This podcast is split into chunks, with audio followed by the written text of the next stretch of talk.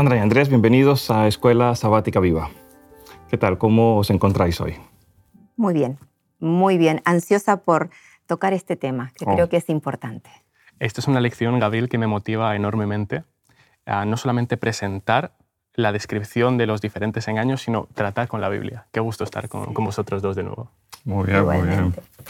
Saben que esta semana vamos a estar estudiando un tema que sin duda es muy importante para la vida del cristiano, porque el título de la lección es Los engaños del tiempo del fin. Y quiero comenzar compartiéndoles un texto bíblico que encontramos en el libro de Segunda de Corintios, el capítulo 11, el- los versículos 14 y 15. Y dice así, y esto no es sorprendente, porque el mismo Satanás se disfraza de ángel de luz. Así que no es extraño si también sus ministros se disfrazan de ministros de justicia, cuyo fin será conforme a sus obras.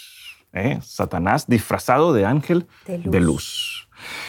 Yo creo que cada uno de nosotros hemos escuchado personas que hablan acerca de haber tenido experiencias cercanas a la muerte o personas que hablan que han tenido contactos con sus antepasados, o personas que hablan acerca del del espiritismo, o inclusive hace poco escuché alguna persona que había jugado con la tabla Ouija. Y cuando escuchamos estas cosas, parece que fuera algo normal, común dentro de la sociedad, y esto sin duda lo vemos más extendido cuando observamos las películas de Hollywood y muchos otros programas que salen en televisión que muestran estos contactos con lo sobrenatural como si fuera lo más normal del mundo. Vamos a analizar en esta semana la lección de escuela sabática para conocer cuáles son algunos de estos elementos engañosos que usa Satanás como si fuera algo normal, como si fuera algo cotidiano, y sin duda qué dicen las sagradas escrituras y cómo podemos estar listos ante estos engaños que Satanás eh, está colocando. Uno de estos tiene que ver con el misticismo. Andrés, ¿qué es el misticismo?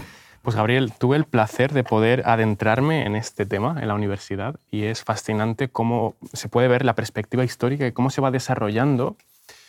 ¿El misticismo qué es? Es realmente poder poner la perspectiva en lo subjetivo y personal. Es realmente una experiencia sobrenatural, mística, como, como bien dice el, el término, y realmente esto no, es- no sería un problema sin no negar a la palabra de Dios. Vemos en, la Biblia cómo personas han, te- han tenido visiones, han podido conocer al Dios, a Dios, han recibido la visita de ángeles. Son experiencias sobrenaturales, pero que están acorde a la palabra de Dios.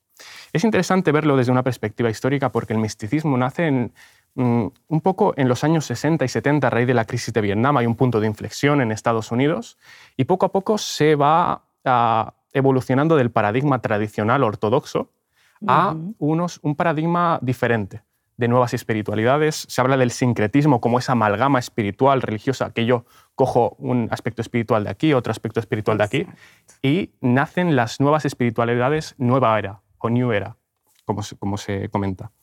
Pero abramos la Biblia, veamos qué dice la Biblia acerca de esto.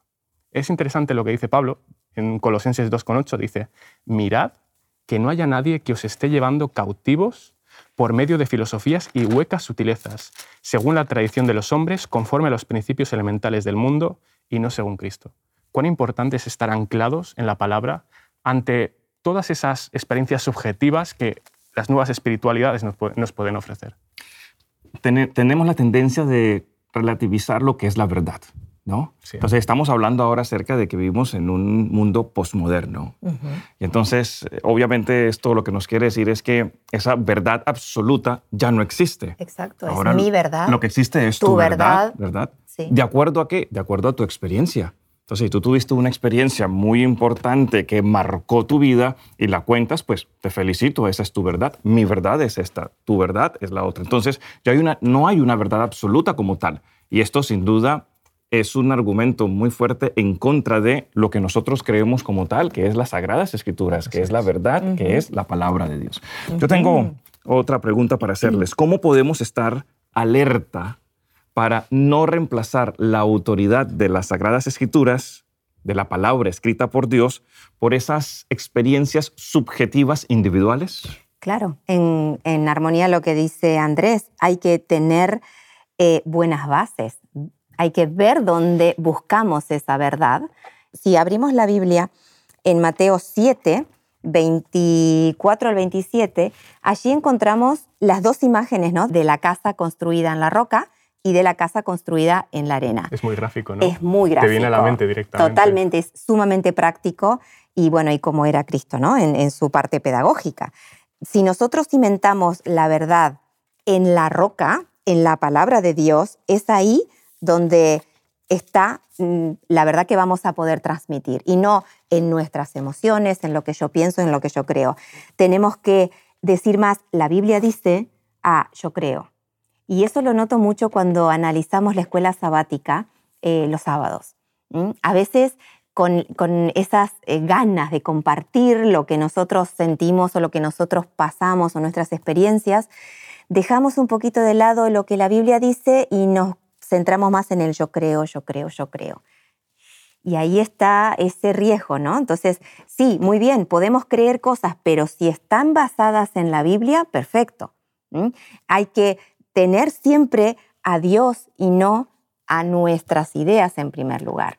Sabes, Sandra, las Sagradas Escrituras, justo en este texto que mencionaste, en Mateo 7:14, dice, a cualquiera pues que me oye estas palabras, o sea, conoce las palabras, las oye y las pone en, práctica, ¿eh? lo compararé a un hombre prudente.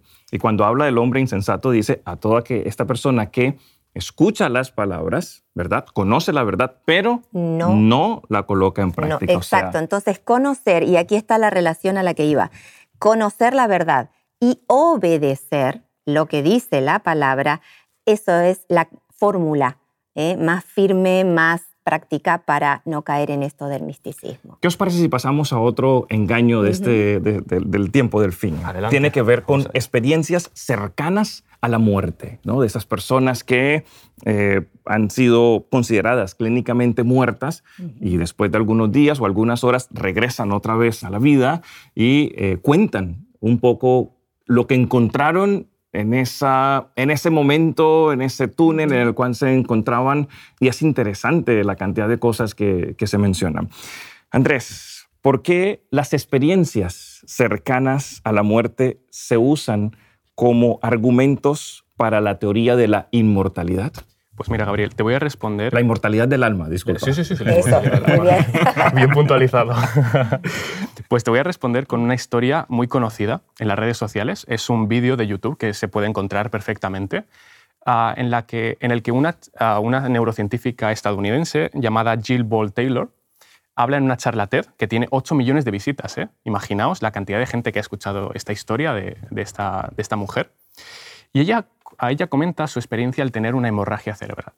Ella un, día estaba yendo hacia, el trabajo y de repente siente como que algo está, es extraño ¿no? en su cerebro porque no se procesa bien la información, percibe cosas que no son, no puede ni, leer los números del teléfono móvil que tenía. Entonces ella relata cómo una persona que ha estudiado el cerebro toda su vida sabe perfectamente lo que le está pasando en el cerebro mientras tiene ese ataque cerebral. Ella comenta cómo ah, llega la ambulancia ya después de, varias horas y tiene una experiencia sobrenatural cercana a la muerte. Ella en palabras textuales dice, soy un ser de energía conectado al entorno de energía que está a mi alrededor. Y dice en, un momento dado, cuando estaba en la ambulancia, cómo el espíritu parecía que se expandía y se elevaba y se separaba del cuerpo y podía ver un mundo de energía y experimentaba lo que se llama el nirvana. Yo saco mis conclusiones de, esta experiencia y no, niego lo que, lo, que esta, lo que esta mujer ha vivido, pero podemos sacar las conclusiones de que ella menciona conceptos de las nuevas espiritualidades nueva era y también se afirma un concepto de la persona dualista, alma-cuerpo. Por lo tanto, ¿cómo saber yo si esta, esta persona eh, está diciendo la verdad o está simplemente, podemos decir, delirando doctrinalmente? Dice la Biblia en Mateo 7:16, por sus frutos los conoceréis. Y una versión de Isaías 8:20, el famoso versículo, a la ley y al testimonio, ¿no? Hay otra versión que me gusta mucho, dice, mirad las instrucciones y las enseñanzas de Dios. Aquellos que contradigan su palabra están en la oscuridad. Así es, Andrés, lo has mencionado eh, muy bien. Muchas, eh, muchos de estos testimonios ¿no? que recoge la misma ciencia tienen que ver con esto, con el dualismo. Entonces ahí ya sabemos que es un engaño del enemigo, porque la Biblia no habla de este tipo de dualismo. Ya lo hemos analizado eh, durante todo este trimestre. ¿no? Así, que si se opone a la palabra de Dios, no es de Dios. Hablando de, la palabra de Dios, de lo que dice la palabra de Dios, tengo otra pregunta para vosotros con respecto a esto, de las experiencias cercanas a la muerte. O sea, ¿qué dice la Biblia eh, con respecto a esto? En la Biblia hay varios relatos de la resurrección. Los encontramos, ¿verdad? Como los del hijo de la viuda de Sarepta, eh, el hijo de la tsunamita, la hija de Jairo, el hijo de la viuda de Naín y Lázaro, por ejemplo. Andrés y Sandra, ¿cuántos de ellos tuvieron algún tipo de existencia cercana a la muerte? Pues no hay de experiencia cercana a la muerte. No hay registro y a mí me llama la atención porque todas estas historias están relatadas con bastante detalle y no hay registro de que al despertar, al resucitar, eh, hayan tenido algún tipo de experiencia. Y yo me centro en la hija de Jairo, una niña de 12 años. Si vive algo que realmente es diferente a sus experiencias normales, un niño que vive algo diferente lo cuenta. Dicen que los locos y los niños siempre dicen la verdad. Eh, entonces, eh, yo me imagino a esa niña al despertar, si hubiese tenido alguna experiencia consciente en ese lapso de muerte, lo hubiese dicho.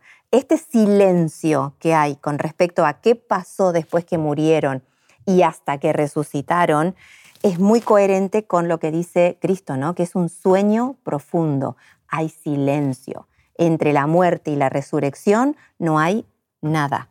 Hubiera sido entendible si, si creyésemos en la teoría de la inmortalidad del alma, que hubieran dicho que estos niños murieron, se encontraron con Dios en el cielo, hablaron con Dios, tuvieron una conversación bonita del futuro, de sus padres. no, no cuentan absolutamente nada. Nada, no hay ningún registro. ¿Por qué razón? Por lo que tú decías, por lo que la Biblia menciona que cuando una persona muere, descansa, es un sueño, no tiene conciencia, eh, y encontramos estos argumentos en la Biblia. Los muertos nada saben, como dice Eclesiastes 9.5. Así es, muy bien. Bien. Si quieren, vamos a otro engaño de los que encontramos hoy en, nuestra sociedad y tiene que ver, este engaño apoya sin duda eh, la teoría de la inmortalidad del alma y es en cuanto a la reencarnación. Es un tema que en otras lecciones hemos tocado, ¿verdad? Es un tema que se conoce bastante bien, que es practicado por diferentes religiones, religiones eh, mundiales. Y quiero hacerles la siguiente pregunta. ¿Cómo la teoría de la reencarnación contradice las enseñanzas bíblicas de la mortalidad del alma, alma entre paréntesis, y la resurrección eh, del cuerpo?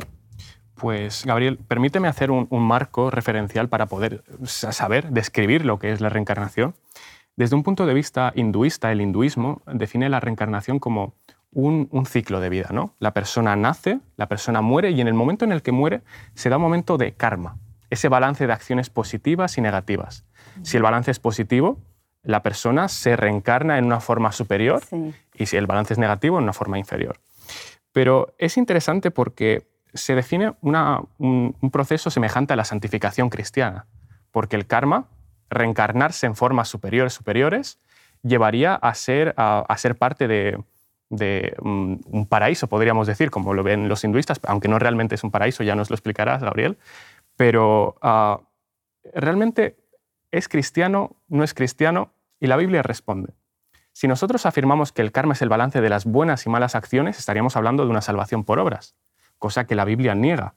Y leo, leo dónde lo niega exactamente, en una, una de las partes.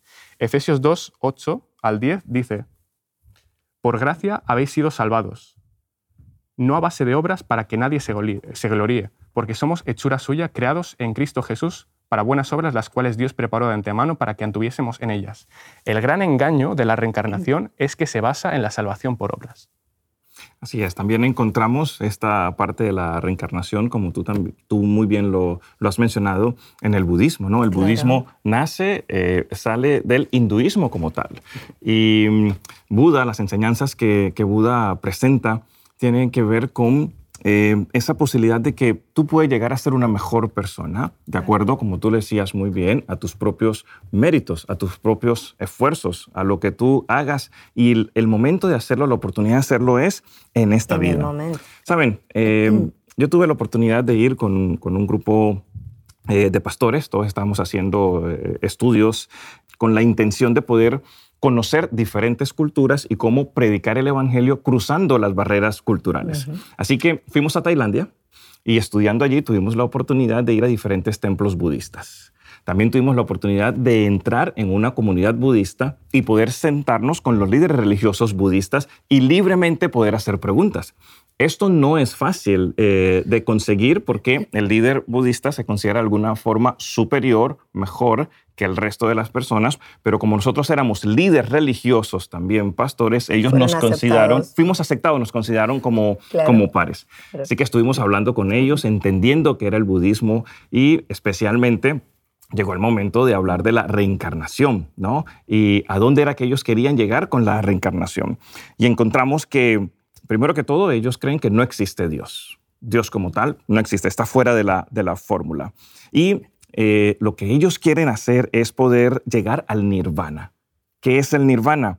Es un estado de la mente donde no hay sufrimiento, donde tú controlas tus emociones, donde si tomabas café ya sabes que te hace mal, no lo haces más, donde si eh, bebías alcohol ya no lo haces más, donde controlas tus emociones en sentido de que nada te pone muy alegre, que no puede ser bueno para ti, ni tampoco te entristezca tanto por cosas que te pasan en la vida. Entonces llegas a ese estado mental, neutro, tranquilo. Eso es eh, eh, llegar al nirvana. Pero para poderlo lograr, tienes que pasar varias reencarnaciones, una, dos y tres. Y le preguntamos, ¿y cómo sabes finalmente cuándo llegas? Y dice, cada persona sabe en el momento en que finalmente ha podido llegar a ese eh, nirvana. Gabriel, permíteme hacer un apunte que, me parece alarmante o preocupante.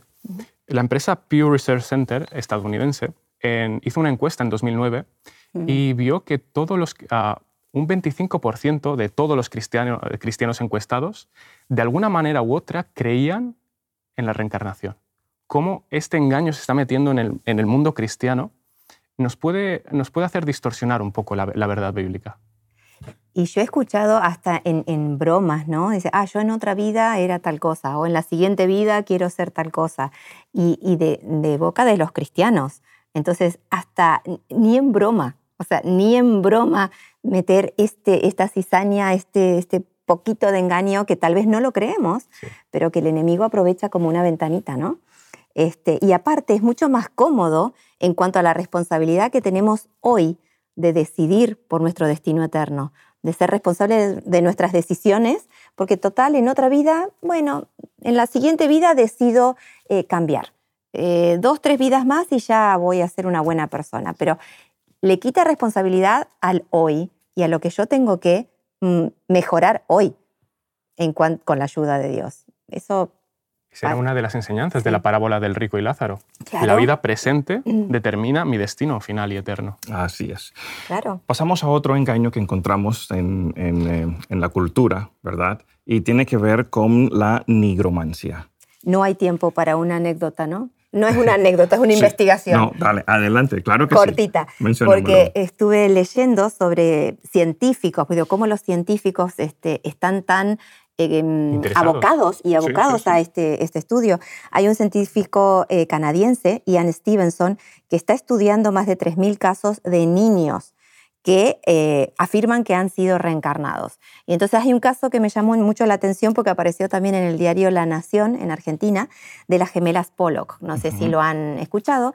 Estas chicas han tenido un accidente, eh, dos hermanitas, no eran gemelas, eran de 6 y 10 años y 11 murieron atropelladas por un coche y a los, bueno, la familia se, trasladó, se mudó de lugar, de ciudad, para bueno, dejar atrás esa tragedia y el matrimonio tiene dos hijas más. La mujer queda embarazada de gemelas.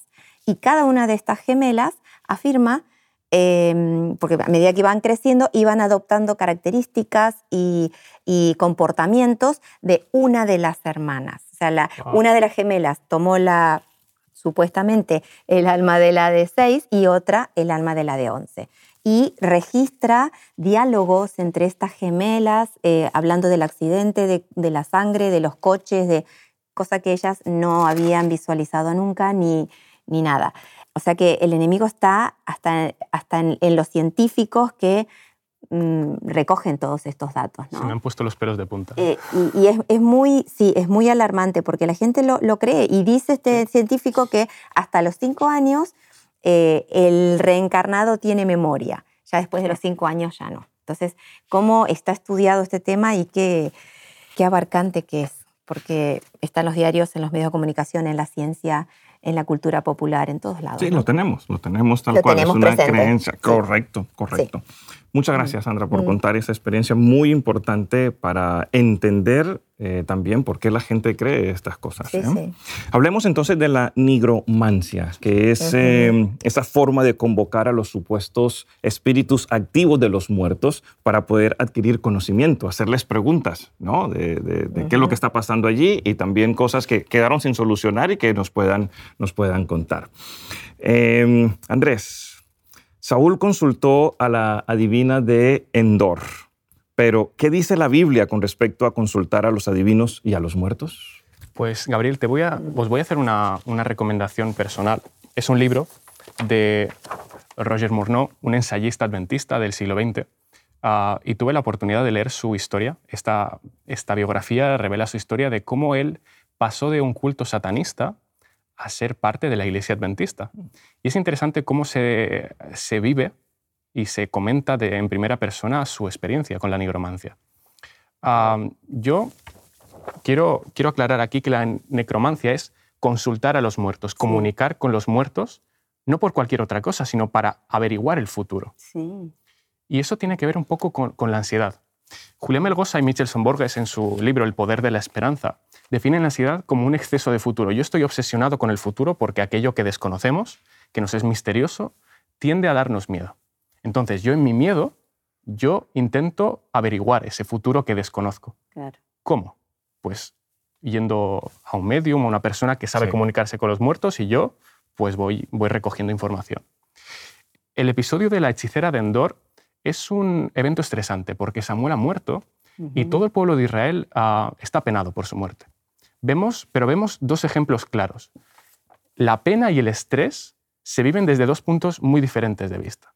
En primer lugar, vemos a Saúl cómo acude a Satanás, cómo acude a esa hechicera para averiguar el futuro, porque siente que Dios está muy lejos y realmente si te alejas de Dios, pues no, no puedes llegar a, a ningún punto bueno en la vida.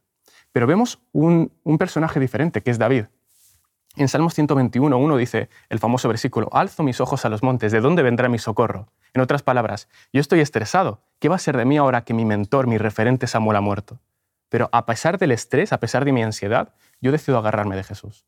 Y es interesante porque la ansiedad puede ser un punto de inflexión en el que yo puedo decidir o agarrarme a Satanás o agar- agarrarme a Dios. Muy bien, Andrés, muy bien. ¿De dónde vendrá mi socorro? Mi socorro viene de Jehová que hizo los cielos La tierra. y la, La tierra. Amén, Pero qué, qué categórico que es Dios, ¿no? Y que era en el pueblo de Israel, porque en Deuteronomio 18, del 9 al 14, vemos que los detalla a cada uno. Dice, no se ha hallado en ti quien haga pasar a su hijo o a su hija por fuego, ni quien practique adivinación, ni agorero, ni sortílego, ni hechicero, ni encantador, ni adivino, ni mago, ni quien consulte a los muertos, porque es abominable para Jehová. Jehová es clarísimo, tolerancia cero a estas ventanitas en donde el diablo puede hacer mucho daño. Todos estos son engaños que Satanás nos coloca, le coloca a la cultura, por medio de la cultura, a todo el mundo. Y son cosas que nosotros debemos estar a la expectativa. Entonces, encontramos misticismo, las experiencias cercanas a la muerte, la reencarnación, la nigromancia, el culto ante los antepasados. Como conclusión, ¿cómo podemos nosotros protegernos ante estos engaños de Satanás? Pues tenemos un asesor de imagen cristiano. Porque como ya hemos hablado de la armadura del cristiano, lo que encontramos en Efesios 6, yo a Pablo lo tengo como mi asesor de imagen. Amén. Acá el maquillaje y todo lo que está en el estudio está muy bueno, pero déjenme con mi asesor porque realmente él nos da la, el, el- el look, el outfit que necesitamos para enfrentar todo esto. Eh, todas las armas espirituales, porque esto es una batalla espiritual. Aunque algunas, aparte de ser espirituales, son eh, concretas, ¿eh? porque las tenemos que llevar y usar. Claro. Este, pero estas, estas armas, ¿no? la armadura del, del cristiano, tiene que ver con la fortaleza que el Señor nos da para resistir a todos estos engaños. No es que tenemos que vestirnos de soldados y pa, pa, pa, pa, pa, ir al ataque. No, no, esto es para ser fuertes, para estar del lado correcto de esta batalla. ¿Luchamos? Sí, luchamos, pero contra nuestro yo. Vestidos así, luchamos contra nuestro propio yo. Y esa es una batalla, claro que sí, es la batalla de la fe. Pero eh, las armas estas nos permiten estar firmes, que no caigamos en el combate, que no seamos una de las bajas del combate. Así es. Y nosotros debemos vestir esa armadura que Dios nos ha colocado y por eso la describen las Sagradas Escrituras, porque nos ayudará en contra de los engaños que podemos recibir de Satanás.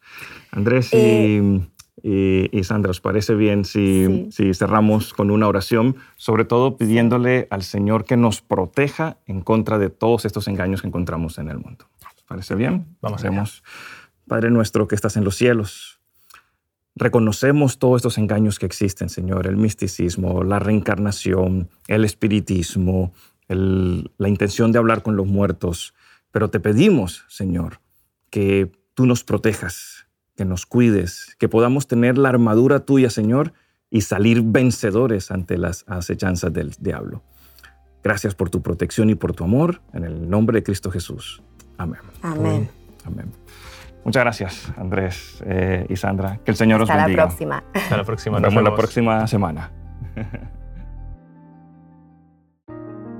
Te invitamos a tener una experiencia más allá del sábado, convirtiendo tu unidad de acción en una iglesia hogar, en donde la Biblia, la oración intercesora, la fraternidad y la testificación sean vuestro estilo de vida.